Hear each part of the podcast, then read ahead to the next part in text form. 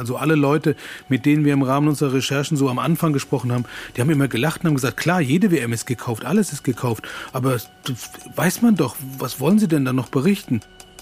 Das hat nichts mit irgendwie Entwicklungshilfe oder sonst was zu tun. Schwachsinn. Das ist ein Bestechungsvertrag.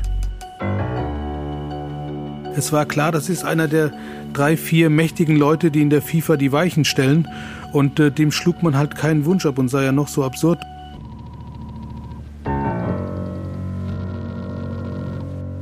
Papier. Das riecht nicht besonders. Das riecht nicht nach viel. Das Stück Papier allerdings, das im Juli 2000 von Franz Beckenbauer unterschrieben wird, vier Tage vor der Entscheidung über die WM-Vergabe, das stinkt. Und zwar nach Korruption, nach Bestechung. Das passt ins Bild. Das passt ins Bild. Das ist genau das. Und mein zweiter Gedanke war, ich hätte nicht gedacht, dass die so blöd sind. Weil das ist so offensichtlich und so, so deutlich, so direkt. Und äh, da muss schon richtig Druck gewesen sein.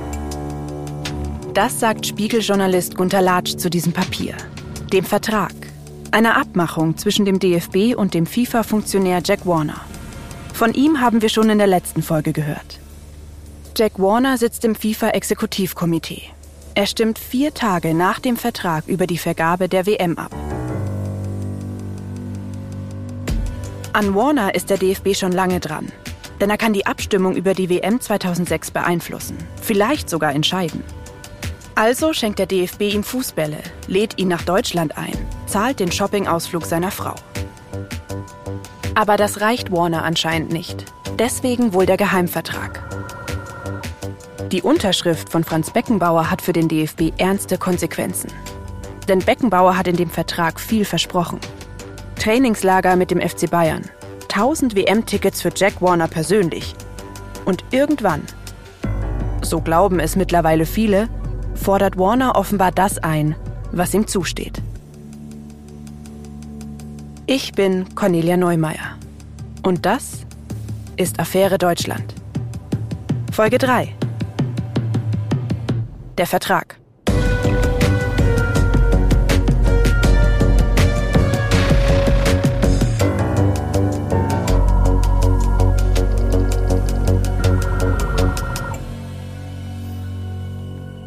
Der Spiegel deckt im Herbst 2015 den Skandal um das Sommermärchen auf. Anscheinend hat der DFB eine Summe von 6,7 Millionen Euro bezahlt. Auf Umwegen, um damit die Vergabe der WM nach Deutschland zu beeinflussen. Wer das Geld bekommen hat? Eine Theorie dazu ist Mohammed bin Hammam, Fußballfunktionär aus Katar. Der hat möglicherweise selbst etwas eingesteckt und den Rest weitergegeben an drei FIFA-Männer aus Asien damit die für Deutschland stimmen. Aber schon kurz nach der Veröffentlichung der Geschichte taucht ein anderer Name auf. Der DFB beauftragt eine Anwaltskanzlei. Bei der Untersuchung kommt ein Vertrag an die Öffentlichkeit. Der DFB gibt öffentlich zu, dass dieses Papier existiert. Der DFB-Funktionär Reinhard Raubal sagt dazu sogar, man muss diesen Vertrag als Bestechungsversuch werten. Geschlossen wurde diese Abmachung mit einem anderen FIFA-Funktionär, Jack Warner. Und damit kommt eine zweite Theorie ins Spiel. Wer sind diese Männer? Mohammed bin Hammam und Jack Warner. Bin Hammam kommt aus Katar und hat in der Bau- und Immobilienbranche ein Millionenvermögen gemacht. In den 90ern ist er Präsident des katarischen Fußballverbands und sitzt ab 1996 im FIFA-Exekutivkomitee. Später wird er Präsident der Asiatischen Fußballkonföderation AFC. Bin Hammam ist Teil der Strategie von Katar, im Weltsport Einfluss aufzubauen. Das sagt der Journalist Jens Weinreich, der damals an der Spiegelenthüllung gearbeitet hat. Ich halte nicht viel von diesem Begriff Softpower, aber Katar guckte, wie können wir in der Sportwelt, wie können wir da einen Fuß reinkriegen und FIFA war da das erste Thema und Bin Amam war bis dahin der wichtigste Sportfunktionär, den Katar hatte. Hat natürlich A, sein eigenes Fortkommen gesichert, B, immer im Auftrag des Landes. Bin Hammam will sogar einmal selbst FIFA-Präsident werden. Allerdings nicht auf einem sauberen Weg. Er soll versucht haben, Stimmen für seine Wahl zu kaufen. Die FIFA sperrt ihn deswegen 2012 lebenslang für alle Funktionen im Fußball. Und wahrscheinlich ist die gekaufte Präsidentenwahl bei Bin Hammam nur die Spitze des Eisbergs. Ich glaube, dass Mohammed bin Hammam der Mann ist, der über Jahre als auch Finanzmensch im Exco das Schmiergeldkarussell orchestriert und, und geleitet hat. Also das ist so, dass es auch in Zusammenhang mit der WM in Südafrika und all diesen anderen Geschichten immer wieder die Spuren gibt, die zu Bin Hammam führen. Ganz klar ist, er war die Spinne im Netz, gar keine Frage. Als Bin Hammams versuchter Stimmenkauf für die FIFA-Präsidentschaft aufliegt, wird auch klar, wer ihm dabei geholfen haben soll. Jack Warner. Der Mann von der kleinen Karibikinsel Trinidad, direkt vor der Küste Venezuelas, hat mal über seine Kindheit gesagt, meine Familie war bettelarm. Als Kind musste ich Zuckerrohr schneiden, Schweine hüten und jeden Tag sechs Meilen zur Schule laufen. Im Fußballbusiness arbeitet sich Warner dann aber seit den 70er Jahren hoch. 1983 wird er Mitglied im EXCO, dem FIFA-Exekutivkomitee. 1990 wird er Präsident der CONCACAF, der Fußballföderation von Nord- und Zentralamerika und der Karibik. Warner ist also ein richtiger FIFA-Veteran. 1997 wird er dann sogar Vizepräsident der FIFA. Davon gibt es zwar mehrere, aber Warner ist nicht irgendeiner. Denn von 1998 bis 2000, also mitten in der heißen Phase der deutschen WM-Bewerbung, da ist Warner ein enger Vertrauter von FIFA-Präsident Sepp Blatter. Es gab ein paar Leute, die Schlüsselfiguren waren. Die eine war Bin Hammam, die andere war Jack Warner und ähm, dann kommt ganz lange nichts. Jack Warner galt immer als der Mann, ohne den nichts geht und der auch tatsächlich noch switchen kann äh, in letzter Minute. Das war für die Leute, die ihn kennen, äh, mit denen wir gesprochen haben, gar kein Zweifel. Den musste man auf seiner Seite haben, um wirklich sicher zu sein, dass es klappt. Mohammed bin Hammam und Jack Warner brauchen also eine extra Portion Aufmerksamkeit. Das weiß auch das deutsche Bewerbungskomitee. Selbst für FIFA-Verhältnisse ist Warner ein extremer Fall. Das haben unsere Gesprächspartner immer wieder erzählt. Sein Spitzname? Jack the Ripper. Naja, jeder wusste, dass Warner ein absolut korrupter Mensch ist und dass er alles für Geld macht. Das war aber bekannt so, das war Common Sense, dass der so war und man musste bestimmte Leute bedienen, sonst lief's halt nicht. Und da war Warner neben Bin Hammam wirklich der mit Abstand korrupteste, den es da gab. Also der hat, glaube ich, nichts ausgelassen, wenn es irgendwo Geld zu holen gab.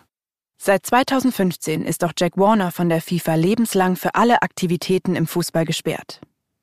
Er darf zum Beispiel nicht mal mehr eine Fabrik betreiben, die Fußbälle produziert. Vor dieser Sperre ist er dank seiner Position aber ein wichtiger Mann. Alle bemühen sich damals um ihn. Mit ihm und mit Mohammed bin Hammam muss sich der DFB also befassen.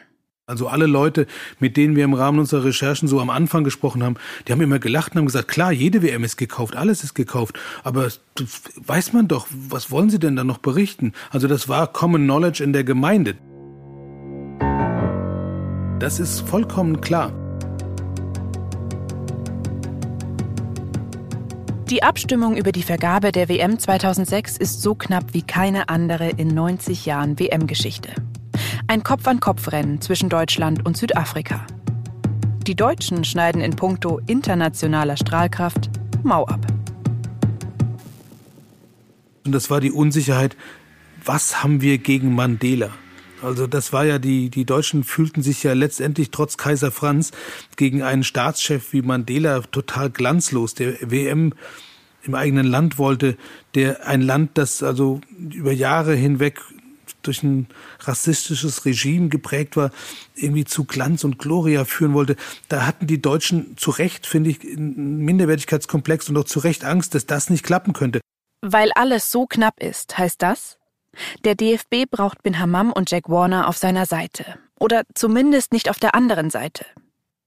Die beiden müssen bei Laune gehalten werden.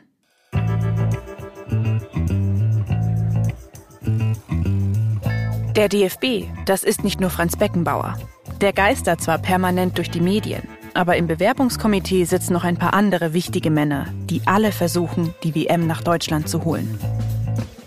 Egidius Braun ist einer davon.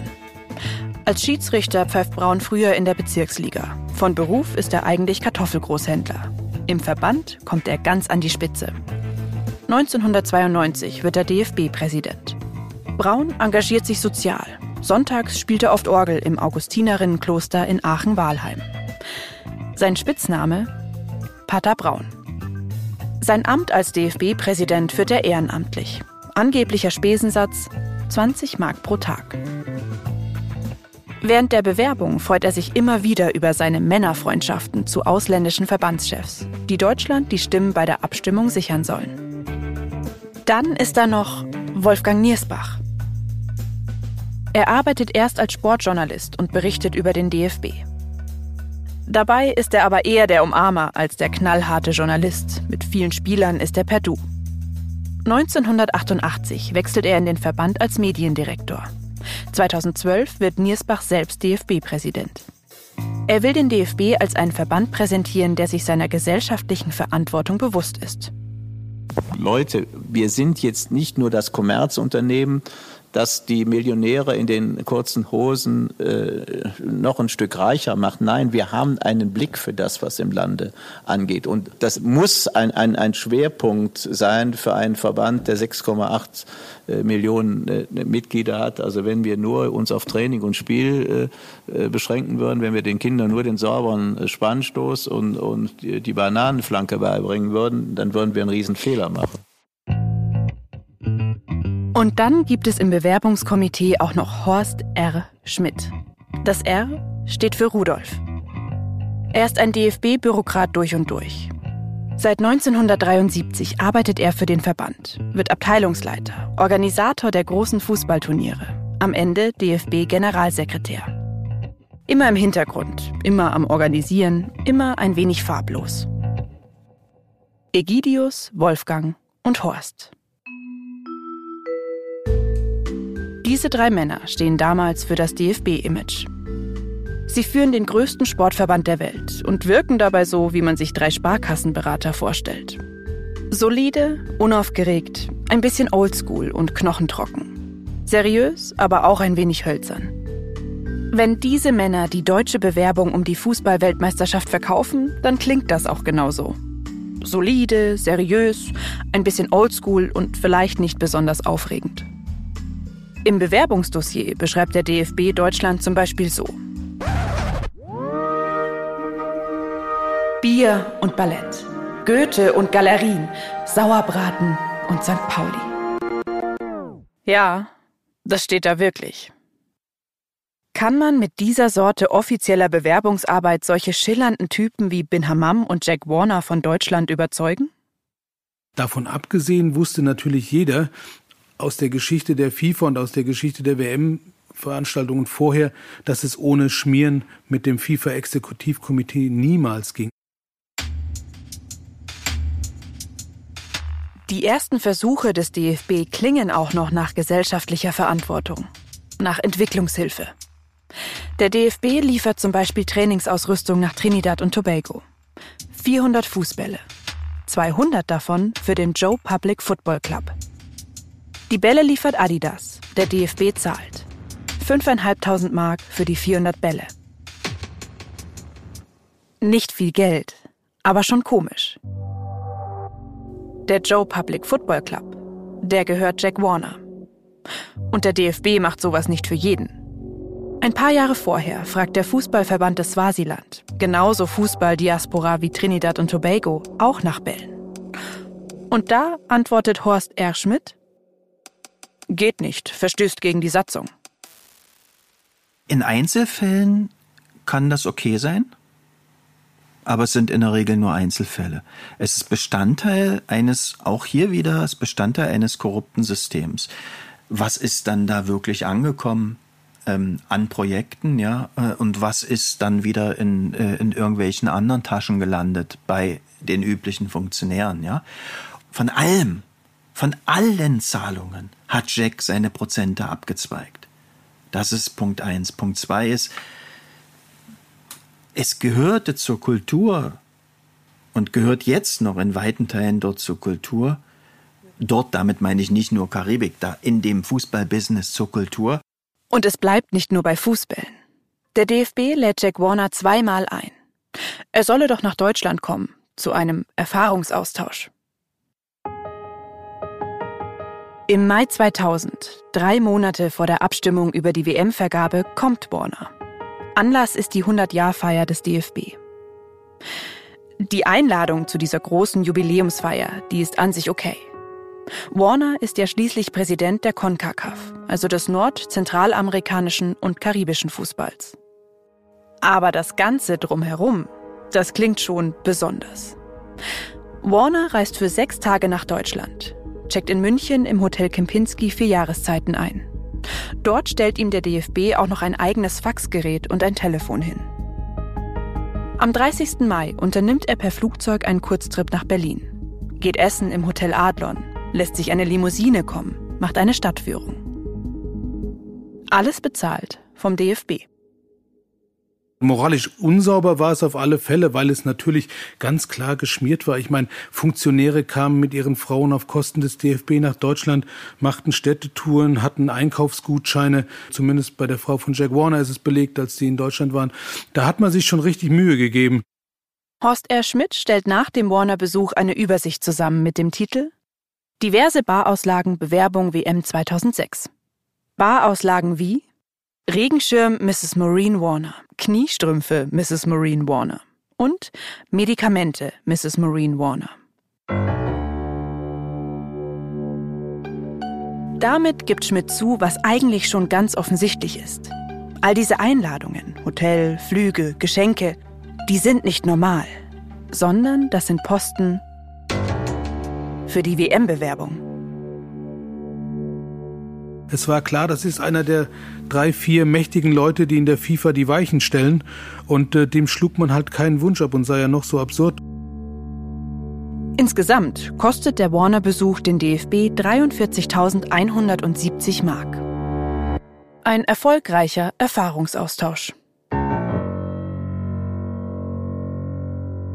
Ein Deutschlandtrip, ein Luxushotel und ein Regenschirm für die Gattin. Okay. Aber jemand wie Jack Warner, der weiß, da geht noch mehr. Franz Beckenbauer behauptet dazu später, Jack Warner hat immer wieder klargemacht, der DFB hat noch gar nichts für die CONCACAF, also seine Konföderation, getan. Deswegen kann es schon sein, dass man Warner signalisiert hat. Wir schauen mal, dass wir deine Konföderation unterstützen. Eine Unterstützung im Wert von rund 10 Millionen Mark zum Beispiel. Die wäre doch schön. Und die verspricht Franz Beckenbauer Jack Warner. Für die CONCACAF und für seinen Landesverband Trinidad und Tobago. Das Geld soll größtenteils nicht in Bar fließen, sondern in verschiedenen Sachleistungen. Der DFB entwirft dafür sogar einen richtigen Vertrag, gut einen Monat nach Warners Deutschlandbesuch. Unterschrieben wird der für den DFB von Franz Beckenbauer. Er ist ja gerade Chef des WM-Bewerbungskomitees und außerdem noch Vizepräsident des Verbands. Die zweite Unterschrift ist von Warner. Unterzeichnungsort Rotterdam. Am Tag der Unterzeichnung findet dort das Finale der EM 2000 statt. Am 2. Juli, das ist gerade mal vier Tage vor der WM-Vergabe. Der Journalist Gunter Latsch sagt, das ist höchstgradig verdächtig. Ich meine, vier Tage mit einem Menschen, der nicht nur Wahlmann ist, sondern auch als korrupt schon damals bekannt war. Es war ja nicht so, dass man irgendwie den für einen Ehrenmann gehalten hätte, sondern jeder wusste, wo er mit Jack Warner dran war. Mit dem macht man, wenn man irgendwie ein bisschen Ehre im Leib hat und Compliance ernst nimmt, eh keinen Vertrag. Gunther Latsch hat folgende Theorie. Beckenbauer, Braun, Niersbach und Schmidt haben in diesem Moment so viel Angst vor der Abstimmung, so viel Angst vor einer Niederlage, dass Jack Warner wittert, hier kann ich noch was rausholen. Das zeigt halt auch die Panik oder diese Mentalität, dass man sich hunderttausendmal rückversichern will, dass man Gürtel und Hosenträger braucht, weil man will diese Abstimmung gewinnen. Und es zeigt erneut auch wieder mal die große Angst, also auf den letzten Metern nochmal abgefangen zu werden. Und das hat wahrscheinlich so ein Typ wie Warner gerochen, dass er merkte, dass die da am Zittern waren. Der hatte ja schon aus allen Kanälen Geld gesaugt und war dann nochmal, wahrscheinlich weil er wusste, die Panik ist groß, nochmal vorstellig geworden.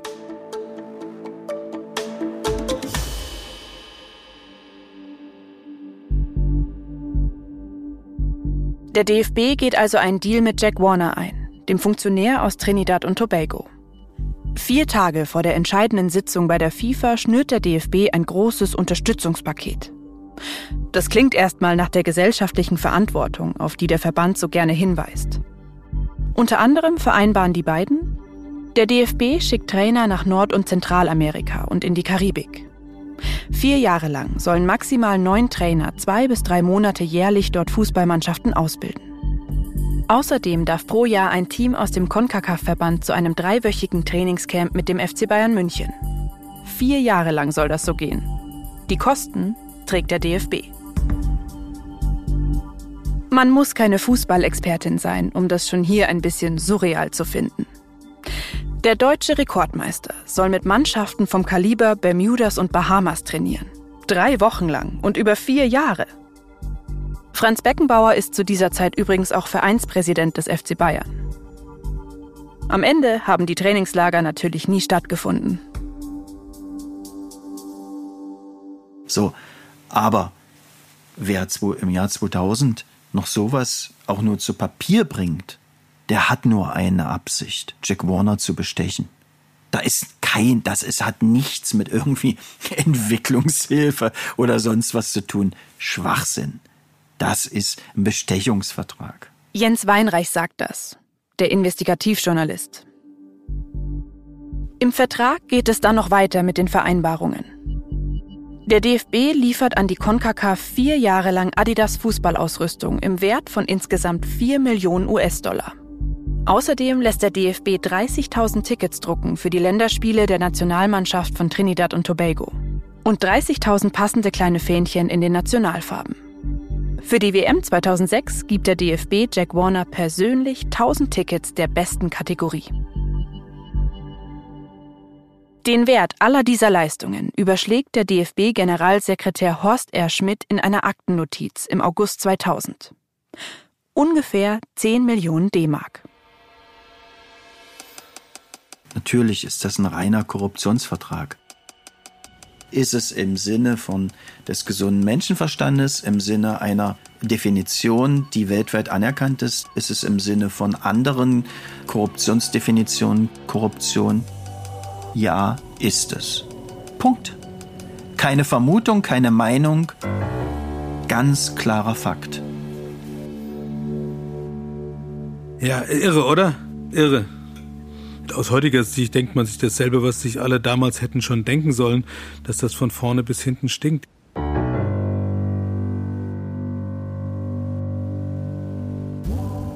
Aus Sicht des DFB könnte man aber sagen, Ziel erreicht. Der Vertrag ist so etwas wie die letzte Versicherung, die er noch abschließen kann, ein paar Tage vor der WM-Vergabe.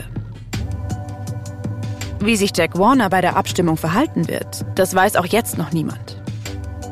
Aber selbst wenn Warner nicht für Deutschland stimmt, dann funkt er zumindest nicht dazwischen. Dann macht er wenigstens keine Stimmung gegen Deutschland oder beeinflusst andere Wahlmänner. So die Hoffnung. Fedor Rathmann, der mit Franz Beckenbauer zusammen immer an der vordersten Front der Bewerbung durch die Welt getourt ist, sagt später, wir wollten uns Jack Warner damals quasi vom Hals halten. Uns war klar, dass er nicht für uns stimmen wird. Er wollte entweder für Südafrika oder für England stimmen. Aber wir wollten ihn so kurz vor der Vergabe auch nicht als Feind haben. Dann, nach der Abstimmung, passiert erst einmal nichts. Der DFB lässt zwar ein paar Tickets und Fähnchen für den Verband von Trinidad und Tobago drucken, wie er es versprochen hat. Aber das macht nur rund 80.000 Mark aus. Was ist mit den restlichen Leistungen aus dem Vertrag? Der Ausrüstung, den Trainingscamps mit dem FC Bayern, den Trainern zur Entwicklungshilfe. Der DFB macht nichts. Und Jack Warner und sein Verband melden sich auf offiziellem Weg anscheinend auch nicht. Vielleicht denkt der DFB auch, dass er aus der Nummer nach der WM-Vergabe stillschweigend wieder rauskommt. Im Vertrag steht nämlich noch eine Klausel, die für den DFB ganz gut klingt. Der Vertrag gilt nur, wenn das Präsidium des DFB ihm zustimmt. So steht es unter dem 13. und letzten Punkt. Diese Zustimmung erteilt das Präsidium anscheinend nie. Gutgläubig ist das natürlich schon. Denn wieso sollte jemand wie Jack Warner darauf Rücksicht nehmen, ob irgendein Präsidium noch irgendwann dem Vertrag zustimmt, den doch Franz Beckenbauer persönlich für den DFB unterschrieben hat?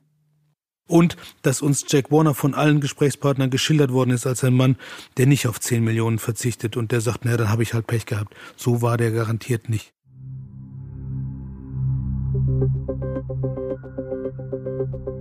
Ab diesem Punkt weiß niemand außer denen, die an der Sache selbst beteiligt waren, wie genau die Geschichte gelaufen ist. Für das, was wir gleich erzählen, gibt es keine handfesten Belege. Aber es gibt zumindest einige Indizien dafür, dass dieser Warner-Vertrag auch mit den 6,7 Millionen Euro Schwarzgeld verbunden ist. Die 6,7 Millionen, die von Franz Beckenbauers Konto auf Umwegen an den katarischen Funktionär Mohammed bin Hammam geflossen sind.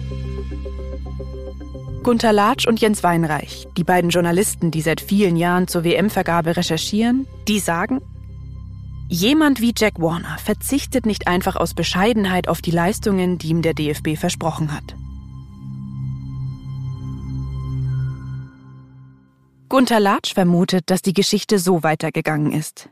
Im Frühjahr 2002 meldet sich Jack Warner wieder bei Beckenbauer. Damals steht in der FIFA gerade eine Wahl an, die des Präsidenten. Sepp Blatter tritt wieder an, der alte Spätzel von Warner. Es drohte, dass zum ersten Mal der Verlust der Macht für Sepp Blatter und auch für seine Entourage und damit für Jack Warner. Und damit wäre der von allen Futtertrögen, die er bisher hatte, abgeschnitten gewesen. Und äh, das war für ihn natürlich ein Riesenrisiko. Und da wollte er meiner Ansicht nach Kasse machen. Larch glaubt, Warner hat Angst. Denn wenn Blatter tatsächlich abgewählt wird, dann kann es auch sein, dass Warners Zeit bei der FIFA vorbei ist. Und damit auch die Zeit, in der er sich auf seinem Posten ohne Probleme Gelder und Leistungen sichern kann. Und in dieser Situation, so die Theorie, kommt Warner eine Idee, wie er nochmal so richtig absahnen kann. Vielleicht sieht Warner den Vertrag, den er mit dem DFB geschlossen hat, als eine Art Scheck. Und jetzt ist der passende Moment gekommen, um ihn einzulösen.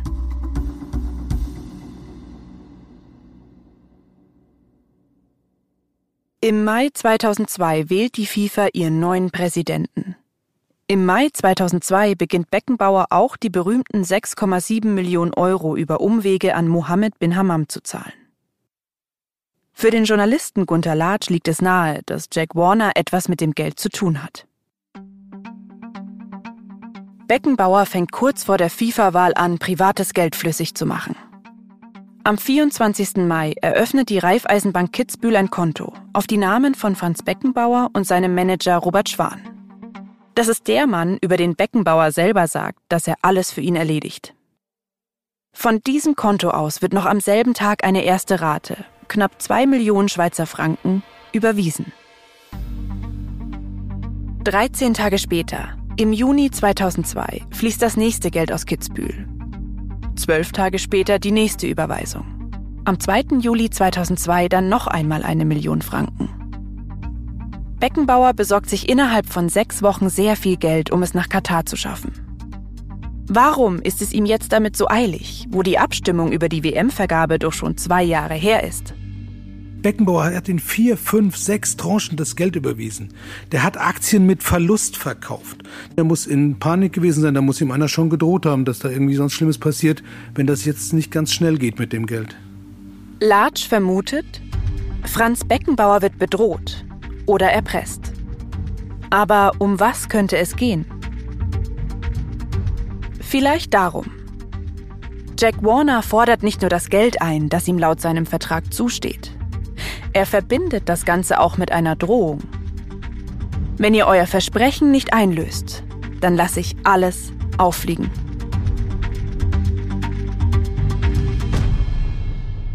Aller Theorien, die es sonst gibt, können nicht die Hast und die Panik erklären, mit der Beckenbauer im Frühjahr 2002 dieses Geld locker macht. Für alles andere hätte man es irgendwie langsam angehen lassen können. Er hätte nicht sein privates Geld einsetzen müssen. Da war richtig Not. Und die einzige Not, die ich mir vorstellen kann, ist, dass Warner gesagt hat, ich krieg mein Geld oder ich lasse euch alle hochgehen. Die Millionensumme von Franz Beckenbauers Konto geht allerdings nicht an Jack Warner, sondern auf ein Konto von Mohammed bin Hammam. Genauer gesagt, das Unternehmen Chemco, das bin Hammam gehört.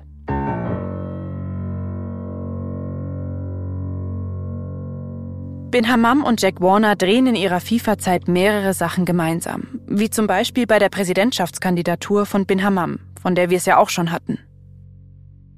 Bin Hammam könnte also auch das Geld einfach an seinen Bekannten Warner weitergeleitet haben.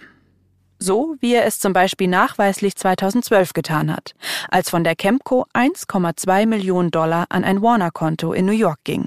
Eine Kollegin in Trinidad hat äh, mal nachgewiesen, dass also auch äh, Jack Warner über das Chemco-Konto bezahlt worden ist.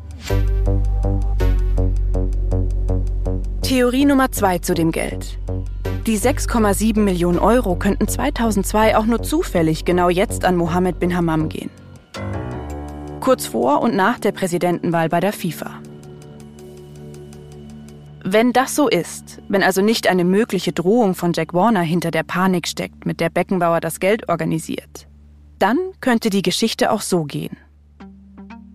Mohammed bin Hammam, der Funktionär aus Katar, nimmt die Summe von Beckenbauer und verteilt sie an drei Kollegen, die für asiatische Fußballverbände im FIFA-Exekutivkomitee sitzen. Es sind Woravi Makudi aus Thailand, Chong Mong-jun aus Südkorea und Abdullah Khalid al-Dabal aus Saudi-Arabien. Und er nimmt auch einen Teil für sich selbst. Wenn es so gelaufen ist, dann war das Geld nicht für eine Versicherung, mit der sich der DFB kurz vor der WM-Entscheidung noch einen möglichen Quertreiber vom Hals halten wollte. Wenn es so gelaufen ist, dann ging es einfach ganz klar darum, sich die Stimmen der asiatischen Fußballverbände zu kaufen. Vermittelt von Bin Hammam, der gut vernetzt und heute ja von der FIFA selbst wegen Bestechung lebenslang gesperrt ist.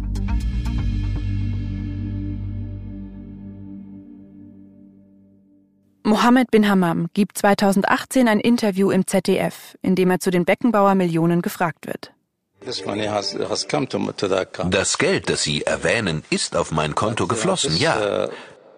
Und wofür war das Geld? Ich weiß es nicht.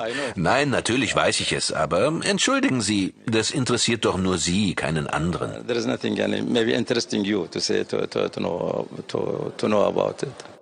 Dass er das Geld bekommen hat, gibt Bin Hammam zu.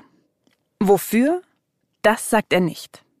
Gut, es wäre schon ziemlich überraschend von ihm zu hören, damit habe ich die Stimmen für Deutschland bei der WM-Vergabe bezahlt. Wir haben versucht, Mohammed bin Hammam über die katarische Botschaft in Deutschland anzufragen. Eine Antwort haben wir keine bekommen. Mal angenommen, das Geld ist von Bin Hammam weiter zu den drei anderen Wahlmännern der asiatischen Verbände geflossen. Warum hat Beckenbauer dann erst zwei Jahre nach der entscheidenden Abstimmung bezahlt? Ist das nicht zu spät für eine ordentliche Bestechung? Ganz und gar nicht, sagt Jens Weinreich. Die Deutschen können das Geld ja einfach vor der Wahl versprechen und dann hinterher zahlen.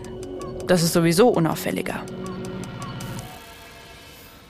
weil jeder, der sich ein bisschen auskennt mit Korruption und Korruptionssystemen, weiß, dass das immer einen längeren Zeitraum ausmacht. In dem Fall ist es nicht besonders sophisticated gehandelt worden, aber gerade die raffinierteren äh, Systeme, ja, da werden noch Kinder und Kindeskinder mit versorgt. Für die Theorie, Deutschland kauft vier Wahlmännerstimmen aus Asien, gibt es noch ein paar andere Indizien. Die britische Journalistin Heidi Blake und ihr Kollege Jonathan Calvert veröffentlichen 2015 kurz vor der Spiegelgeschichte, ein Buch. In dem geht es eigentlich um die Vergabe der WM nach Katar 2022. The Ugly Game. Auch so eine FIFA-Geschichte. Sie schreiben darin an einer Stelle, 2009 besuchen Beckenbauer und Ratmann bin Hammam und den Emir von Katar in seinem Palast. Und der Emir soll Beckenbauer dann daran erinnert haben, dass bin Hammam den Deutschen geholfen habe, die nötigen Exco-Stimmen zu sichern. Und dann ist da auch noch ein Brief von Franz Beckenbauer an den Vizepräsidenten des thailändischen Fußballverbands, einen gewissen Santi Birum Bhakti. Zwei Monate nach der Vergabe der WM 2006. Beckenbauer schreibt darin, Santi Birum Bhakti habe richtigerweise darauf hingewiesen, dass die vier Stimmen aus Asien entscheidend waren für den Erfolg der deutschen WM-Bewerbung. Die Abstimmung im Exekutivkomitee war geheim. Dass die vier asiatischen Mitglieder aber alle für Deutschland gestimmt haben, dafür gibt es einige Hinweise. Zum Beispiel auch ein Fax aus dem Jahr 2001. Darin schreibt Chong Mong-jun, der Südkorea-Wahlmann, an den DFB. All the four Asian members anonymously supported Germany. Alle vier asiatischen Wahlmänner hätten Deutschland einstimmig unterstützt.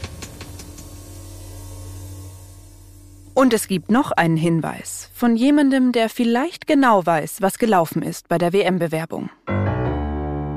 Günter Netzer. Der große Gladbacher Spielmacher aus den 70er Jahren. Damals ist er für den DFB Botschafter des Bewerbungskomitees. Genau wie viele andere Spieler aus Deutschland macht er Werbung. Später sitzt er im Aufsichtsrat des WM-Organisationskomitees.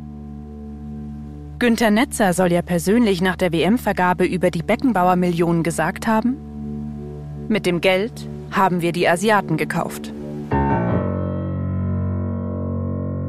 Die Aussage, dass das Geld für die Asiaten war, hat Netzer gegenüber Theo Zwanziger gemacht, so zumindest erzählt es Theo Zwanziger. Theo Zwanziger, das ist ein anderer DFB-Funktionär, der zuerst im WM-Organisationskomitee mitarbeitet. Später wird Zwanziger auch DFB-Präsident.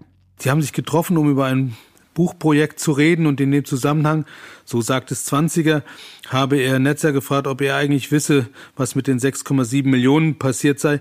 Zwanziger zufolge hat Netzer gelacht und gesagt, na, das war doch dafür, dass wir die vier Asiaten bezahlen mussten. Weißt du doch so. Netzer hat das stets bestritten und auch uns nichts dazu sagen wollen. Und nachweisen lässt sich all das nicht mehr. Auch nicht, wie die beiden vermeintlichen Hauptpersonen des Millionengeschäfts, Warner und Bin Hammam, bei der WM-Vergabe abgestimmt haben.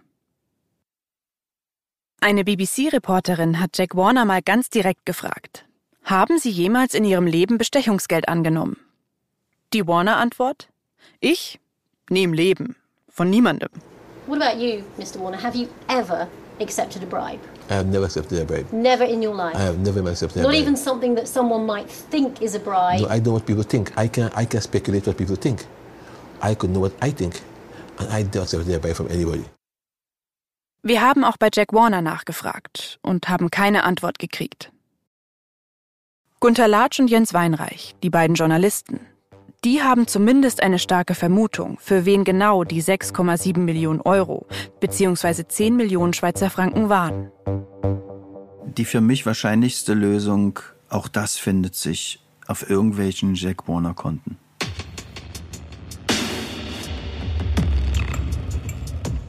Ich glaube, diese 6,7 Millionen waren für Jack Warner. Aber für mich das stärkste Indiz bleibt diese wilde Panik, mit der Beckenbauer das Geld locker macht. Da passt dann zeitlich alles zusammen. Und Jack Warner wollte irgendwann Geld sehen. Man hat dem Mann 10 Millionen versprochen. Aber vielleicht müssen wir auch gar nicht hundertprozentig wissen, wer am Ende von wem Geld bekommen hat und was dafür getan hat.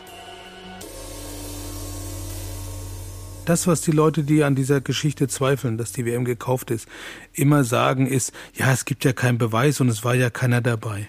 Aber es gibt ja auch, ich meine, wir sind keine Richter, wir sind keine Staatsanwälte, aber auch vor Gericht gibt es Prozesse, wo Indizien entscheiden, ob jemand schuldig ist oder nicht. Und wie haben wir es zu tun mit einer Indizienkette, die, wie ich finde, so dicht ist, wie man sie kaum dichter haben kann. Und alle Indizien deuten auf Stimmenkauf hin, dass man letztendlich äh, nie wissen wird, wer wie wo gestimmt hat, bevor sich einer da offenbart, der dabei war. Das ist für mich in dem Zusammenhang vollkommen unerheblich. Der DFB wollte die WM unbedingt nach Deutschland holen. Und dabei hat er sich mit Männern eingelassen, mit denen man sich nicht einlassen sollte. Egal ob Mohammed bin Hammam oder Jack Warner oder ob jemand ganz anderes das Geld am Ende bekommen hat. Egidius Braun, Wolfgang Niersbach, Horst R. Schmidt, Fedor Rathmann, Franz Beckenbauer. Und vor allem dem gesamten DFB ist das Ding richtig auf die Füße gefallen. Seit 2015 bestimmen Streit und Machtkämpfe in der DFB-Führung die Schlagzeilen. Der DFB gibt das desaströse Bild eines zerstrittenen Haufens ab, der bei den korrupten FIFA-Praktiken mitgemacht hat. Die Geschichte hat den DFB erschüttert. Der DFB hat sich bis heute davon nicht wiederholt. Der DFB war ja quasi immer eine Institution, die, die, die quasi als Erdbeben sicher galt, ne? was auch immer passierte. Also insofern war das schon für, für deutsche Verhältnisse eine absolut neue Qualität. FIFA und DFB. Das sind mittlerweile fast schon Unwörter. Das klingt nach Korruption, Intransparenz und abgehobenen Funktionären. Und wenn man sich dann anguckt, nicht nur, wir reden über 2006 im Kern, wie der DFB erschüttert ist, wie die FIFA als kriminelle Institution weltweit immer noch dasteht, die werden wahrscheinlich nie wieder einigermaßen angemessen positiv gewürdigt werden in der ganzen Welt. Alles, was man kennt an äh, Ergebnissen von repräsentativen Befragungen und so weiter, ja, Vertrauen in nationale und internationale Sportverbände, ja. FIFA, IOC, DFB, ganz weit unten.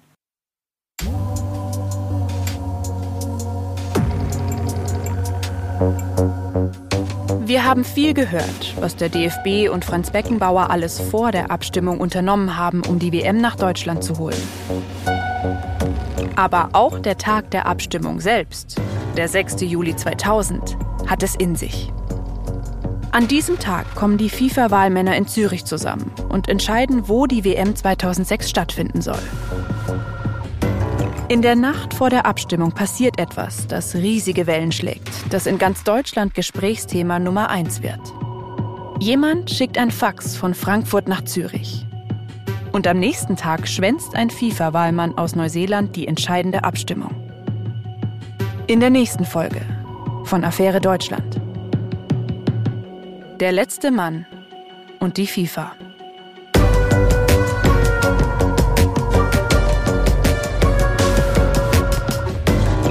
Titanic. Sie sind Schweine, sind Sie. Wissen Sie das auch? Man weiß heute natürlich auch, was mir gar nicht klar war, dass bei FIFA-Kongressen es an der Tagesordnung ist, dass nachts Umschläge unter den Türen durchgeschoben werden. Nur normalerweise ist da Geld drin und nicht das Versprechen auf einen Geschenkkorb mit einer doofen Kuckucksuhr. Unser Kuckucksuhren-Wurst-Bestechungskorb hat ja irgendwie einen Wert von, glaube ich, 130 Euro gehabt insgesamt. Das ist ja keine große Summe.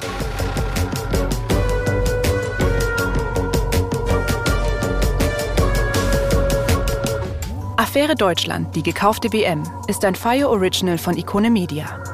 Gehostet von mir, Cornelia Neumeier. Manuskript dieser Folge, Fabian Dilger. Redaktionelle Leitung, Konstanze Radnoti. Redaktion, Fabian Dilger und Zita Zengerling. Mit Recherchen und Interviews von Manuel André, Dirk Burkhardt, Lena Sauerer, Lukas Waschbüsch und Leopold Zag. Fact-Checking, Max Gilbert. Archivrecherche, Monika Preischel, Theresa Volk und ich. Sounddesign und Audioproduktion Lorenz Schuster. Regie Niklas Gramann mit Unterstützung von Leopold Zag. Produzent Reinhard Röde. Redaktion Fajo Isabel Löbert-Rhein und Johanna Bohmen. Gesamtleitung Fajo Luca Hirschfeld und Tristan Lehmann. Wir haben in diesem Podcast Archivmaterial verwendet. Eine Liste der Töne und deren Quellen befindet sich in den Show Notes.